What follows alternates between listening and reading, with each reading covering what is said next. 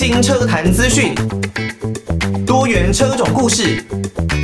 收听车闻新世界，带你上车开眼界。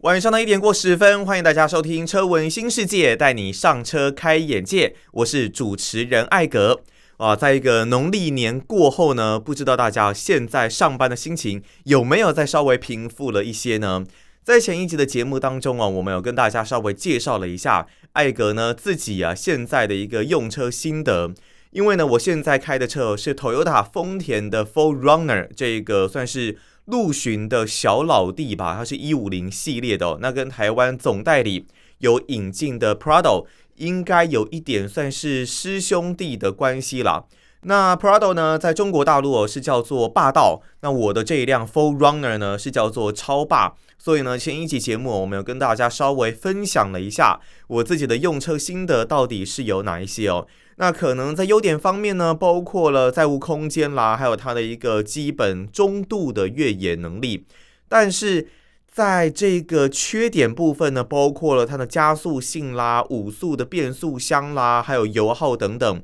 我觉得这算是比较没有办法，就是像是现代车主比较没有办法接受的一个部分哦。但是另外一个点就是代表着它真的是相当耐用的一部车子。我之前在节目里面有提到过说，呃，我是转换跑道，哦，转换到越野修旅这一方面的车主。因为我之前呢一直都是开着一些比较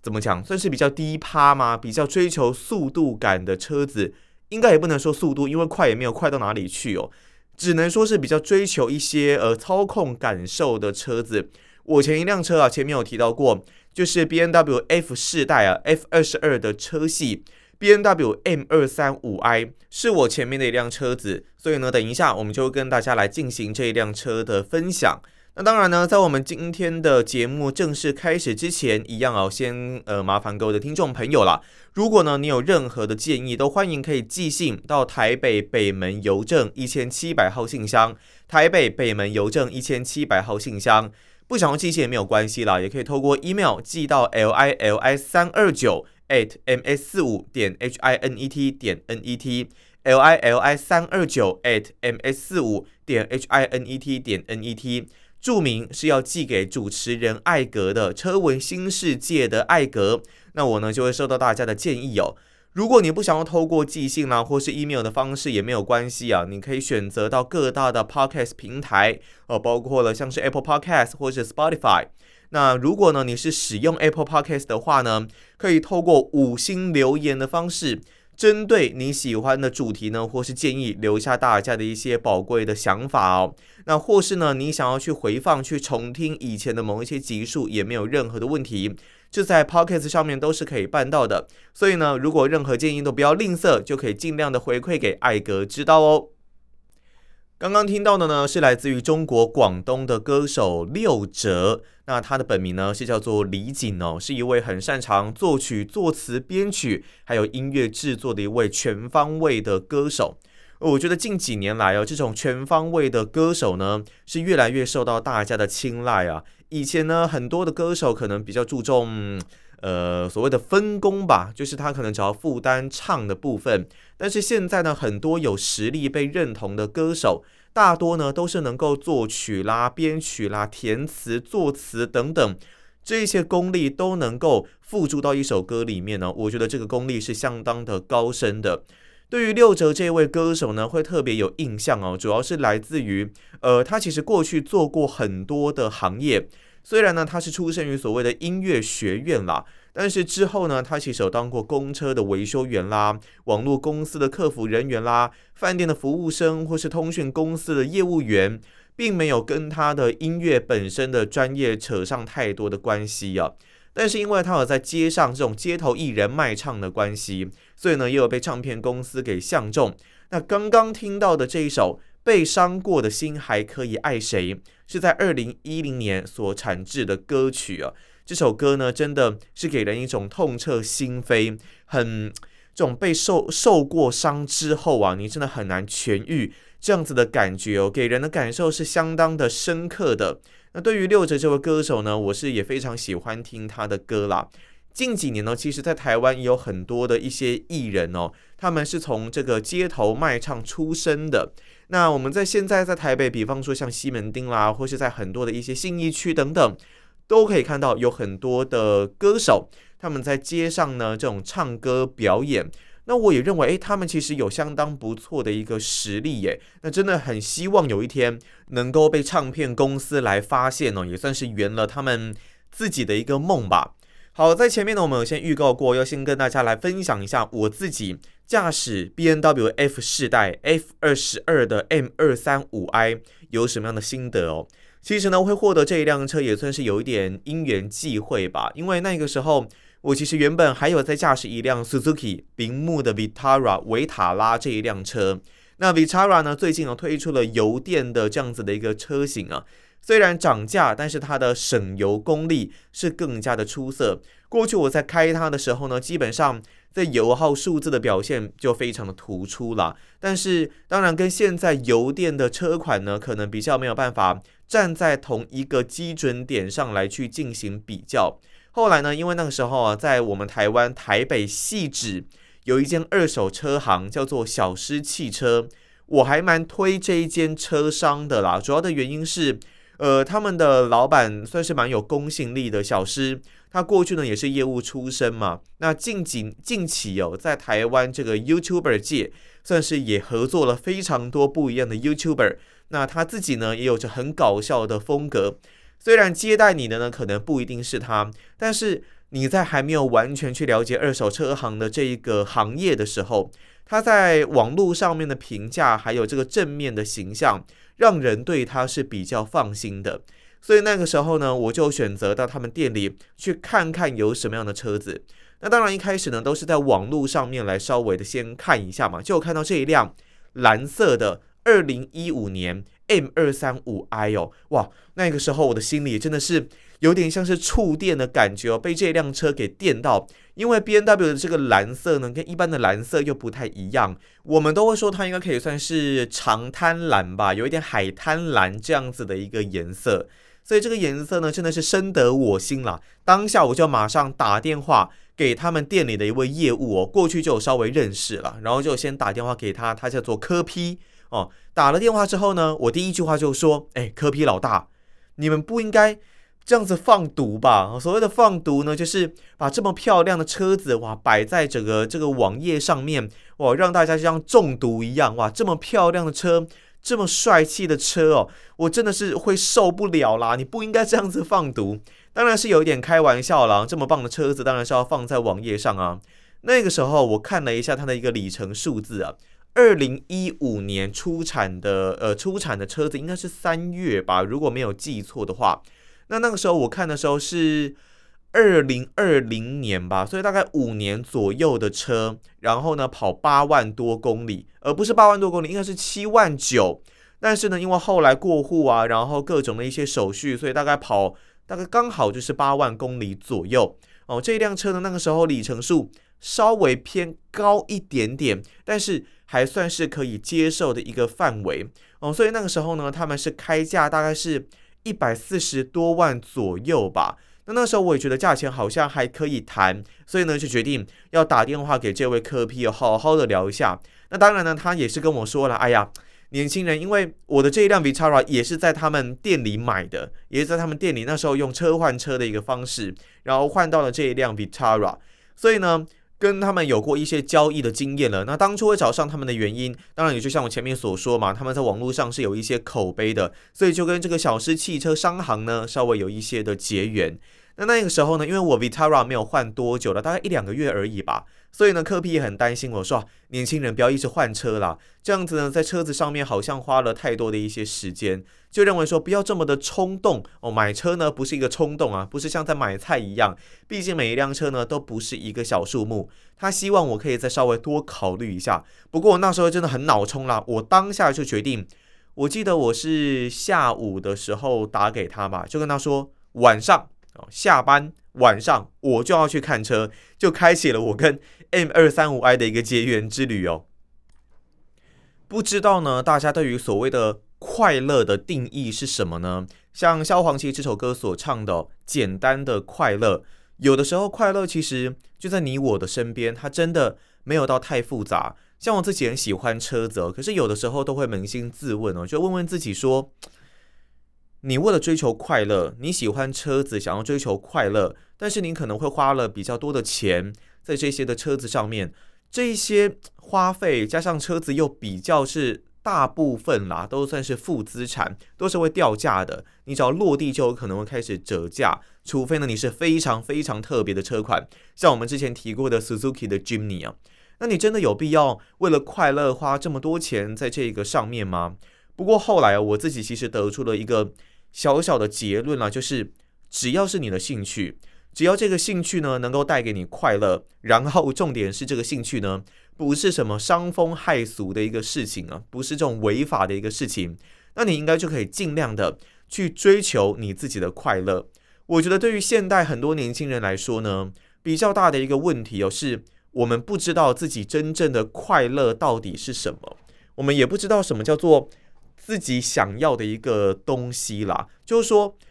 我们都知道，大家都说哦，你做工作啦，可能必须要找到自己的一个兴趣，然后呢，必须要想办法让自己能够快乐于工作当中。但是有的时候，我们原本认为这个是我们的兴趣哦，比方说，我可能喜欢嗯做菜哦，那我呢可能就去应征厨师啊、学徒啊，然后呢助手啊，然后先从一些基本动作，然后慢慢的去做到这一些呃做菜的一些下厨的部分，但是。也许你真的钻研了一阵子之后，会发现，诶，你好像没有这么的喜欢这个东西，甚至可能当做菜变成你的职业之后，你就不一定会让它就不一定还是你的兴趣了。有人说，如果你的兴趣呢变成了你的工作，就不再是你的兴趣的话，那么这可能就不是你真正的兴趣，这可能不是你这一生当中可能会去做的一个置业。哦，所以我觉得人生真的很有趣，但也不是那么简单的一件事情哦。你真正的兴趣到底是什么？你到底喜欢什么东西？还是你只是因为想要某一些东西而让它变成你的兴趣呢？我觉得这一点呢都很值得大家可以稍微的去呃思考一下啦。好了，话题有点扯远了。那呃，我在前一段节目呢有讲到说。我是打电话给科 P 嘛，小狮汽车商行的科 P，然后呢跟他说晚上要去看车，我很冲动，我很积极，我晚上呢就想要去看车了哦，所以呢当天晚上我就带着很兴奋的一个心情啊，骑着我自己的摩托车，然后呢到小狮汽车商行去看他的这一辆车。那个时候呢，这一辆蓝色的 M 二三五 i 啊被摆在角落的位置，上面呢大概蒙了一层小灰啦，但是还是不减我对它的热情啊。我这一生当中还没有开过宝马，还没有开过 BMW，看到这辆车呢，有机会成为我自己的爱车，我就觉得相当的兴奋了。所以呢，当下就跟柯皮说：“哎，这辆车真的好帅啊，太酷了。”那柯皮他是业务员嘛，他就稍微跟我介绍一下这辆车它的一些基本的数据哦，比方说呢，呃，它是三千 CC 的车子，三公升的车子，直列六缸，二十四气门，双凸轮轴，涡轮增压的引擎。那三千 CC 嘛，它有着八速手自排的一个变速箱，双门帅气的双门车哦，四人座的一个车型啊，最大动力呢可以来到三百二十六匹的马力，那另外呢也有着四十五点九公斤米的一个扭力啊。油耗方面，我相信应该不是会看这辆车子的人所会在意的一个点，但还是讲一下，其实不错，市区呢每公升还可以跑到八点八公里啊。那平均下来呢，大概可以落在十二公里左右，因为在高速公路上面的表现呢非常好，每公升可以跑到十五点二公里的一个表现哦。他就跟我稍微介绍了这一辆车大概所有拥有的一些数据了。那我那时候看着这一辆车，然后呢看到它的内装，它的内装呢在椅子的部分，因为是运动化的车款，所以呢它是有着麂皮的一个设定，让你呢可以有比较止滑。那它的方向盘呢？盘径也并没有像之前的车子，像 Vitara，诶，盘径我觉得差不多啦。但是它在整个握感方面，它是比较粗的，所以握感方面我觉得是相当的出色哦。再配上后面铝合金的换挡拨片，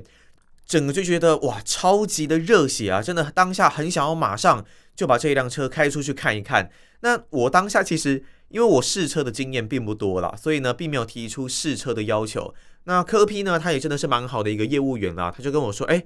啊，你不试车吗？你你买你买车这么随便哦，你没有打算要试车吗？”呃，所以他说：“你一定要把车子开出去看一看哦。”哦，所以呢，我就先把车开出去了。当下真的是很紧张，很紧张，很怕这种大马力的车子。现在想一想，好像也没有马力大到哪里去了。但是呢，当下我真的很少开过这种车，所以呢就很紧张，油门呢都喊得很轻啊，然后很怕把这辆车给撞坏。加上呢，它的底盘又比较低啊，在小狮汽车商行的入口呢是有一个比较大的坎的。所以呢，我很怕这个下巴去敲到啊，去弄到这个坎，可能会损坏车子哦。当下可能就要喝成胶了啦。哦，不过呢，我也觉得自己应该是已经很喜欢这一辆车了。那那个时候呢，开出去，然后呢，在路上试车，觉得这一辆车的油门反应，呃，涡轮增压跟自然进气啊，当然是比较不一样的。过去呢，如果我们开过一些自然进气的车子，虽然我之前的 Vitara 也是涡轮啦，但是呢，我在更早之前开的车子都是自然进气。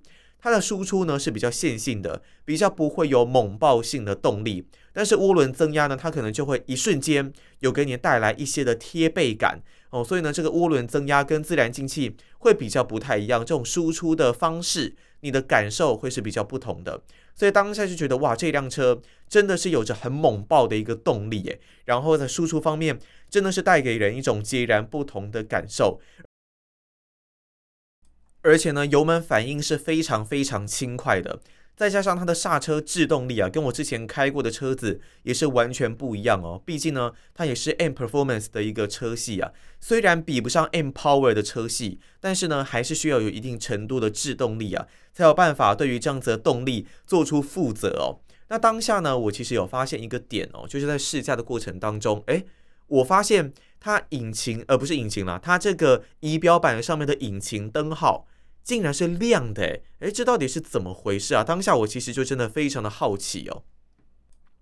听到的呢是来自于阿令的《忘记拥抱》哦。对于你爱的人呢，你是不是有可能在一些日常生活繁忙的生活当中，都忘记要对他表达你的爱，或是呢可能给予一个拥抱呢？有的时候我看一些呃，可能年份不能说年份啊，车子看太多了，应该说相处比较久的一些老夫老妻哦，他们可能生活当中已经没有什么甜蜜的感觉了。那像我自己的父母亲，我自己也是这样的感觉啦。但是还是会认为，呃，你在适当的时候，还是可以对他呢表达出你的爱意，然后呢给他一个拥抱，说声辛苦了，或是我爱你都可以哦。不要哪一天呢，可能真的，嗯，你们可能真的分隔两地了，或者是。再也没有办法见面了，却很后悔自己没有讲出这一些话语哦。我觉得这样子就比较不好了。好，在前一段节目呢，我们有提到了，呃，我在试车试这一辆 M 二三五 i 的过程当中呢，有发现仪表板上有亮了一个引擎灯号。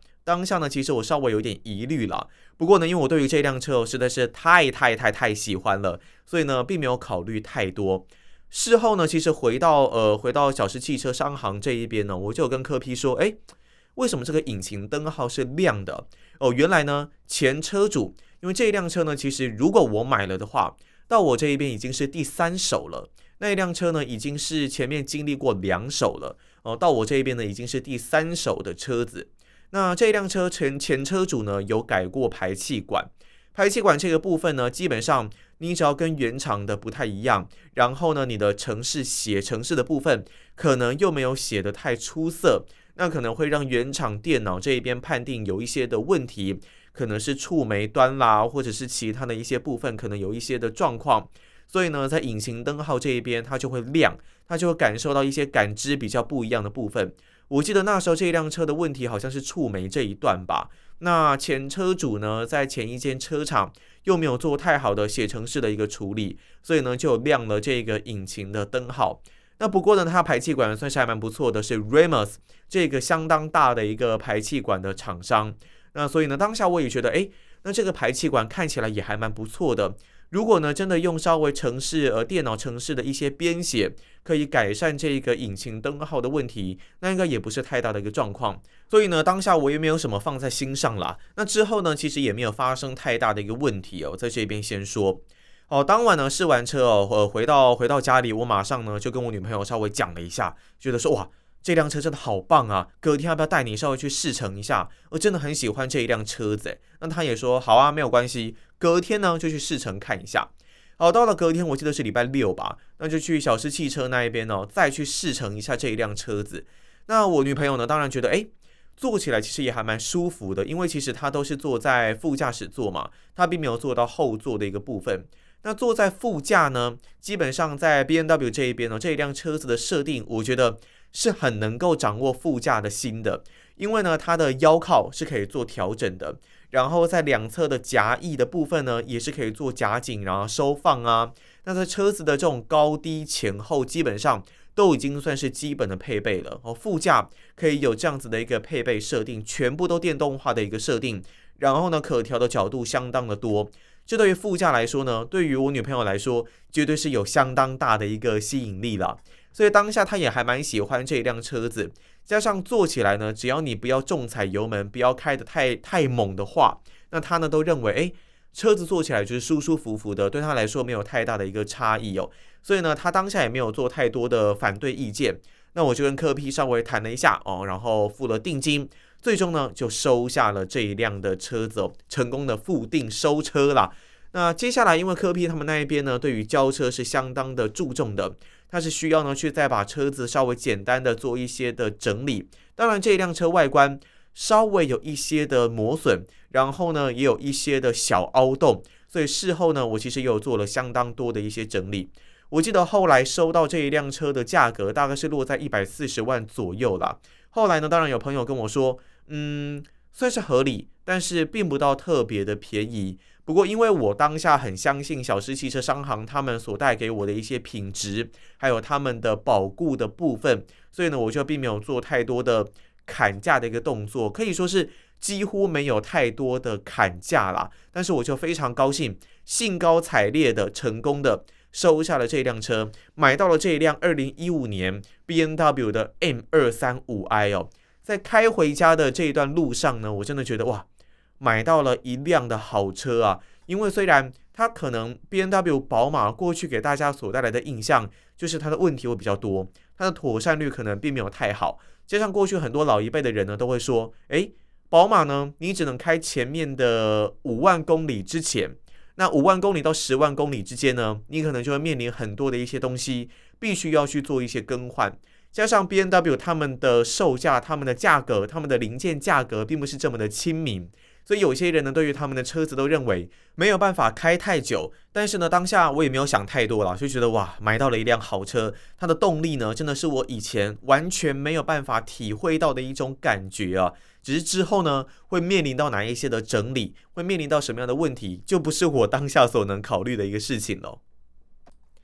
刚刚听到的呢，是来自于生物鼓掌深夜中的月。哦，你如果没有听到这首歌呢，代表你应该是在 Podcast 平台上面收听我们的节目啦。那你呢，可以到 YouTube 上面，或是到其他的一些音乐平台，找到这首歌《生物鼓掌的深夜中的月》。我记得我第一次听到生物鼓掌，应该是在一些棒球的动画吧，还是？应该是啦，有一点忘记了。但是我对于他们的歌真的是印象深刻啦。我记得像是《Yeah》啊这些歌都是很深植人心的。虽然我姐都跟我说：“哎，你不要听那么宅的歌，好不好？有一种就是宅宅的感觉。”生物鼓掌唱出来的歌，但我就是喜欢嘛，就是觉得很好听。好啦，在前一段节目当中呢，我们有听到了，就是我在呃试乘 M 二三五 i 之后，觉得非常的棒。然后呢，也带了我的女朋友去试了这一辆车，最终呢，也成功的以一百四十万左右的价格收定了这一辆车。那当下我在开回家路上呢，觉得这真的是一部好车啊，没有体验过这样子的动力。殊不知我在事后呢，可能要面临一些嗯整理的一些故事哦。这个部分呢，我们在明天的节目当中我会跟大家来好好的进行分享。就不知道大家有没有听出了我前面的伏笔呢？因为其实以 F 世代的 BMW 宝马的车子来说，然后这辆车是 N 五五的引擎，基本上问题已经没有太多了。跟前几年、跟大概十年前的宝马 BMW 相比的话，其实 F 世代的车子已经没有太大的一些状况。不过还是有一些小问题需要去做解决啦，或是像你买到二手车啊，可能是要做一些预防性的更换，这个部分还是可能有需要去做一些简单的整理。在这边呢，也是跟大家说一下，如果你购买一辆二手车，那你可能还必须要先另外准备一笔钱，要来先呃替这辆车子做简单的整理，因为二手车商也不太可能说在卖给你车子的时候。然后呢，就先帮你把所有的可能呃水箱啦，还是其他的一些部分漏油什么的问题，全部都哦呃漏油应该是一定要处理了，但是他可能不会做太多的一些配件上面的更换，或是零组件上面的更新哦。这个部分车主呢，可能必须要有心理准备，自己在开了一阵子之后。就必须要去做一些的更换，因为车商可能他卖你车的当下，也确实这些东西没有出太大的一个问题，是你之后可能开了一阵子，你会去面临到的一些状况哦。这一部分可能都是你在购买二手车的时候所必须要想到的一些东西啊。因为呃，你买二手车确实比较便宜，但是呢，你就是要必须要负担它的零件可能已经有被使用过，那有没有可能接下来会出一些问题的风险？这个部分呢，觉得车主自己要去特别小心的。好，那接下来呢，就是呃艾格的整理记了啦。那我们在下一期节目当中呢，会跟大家来进行分享。我们就明天再见啦，拜拜。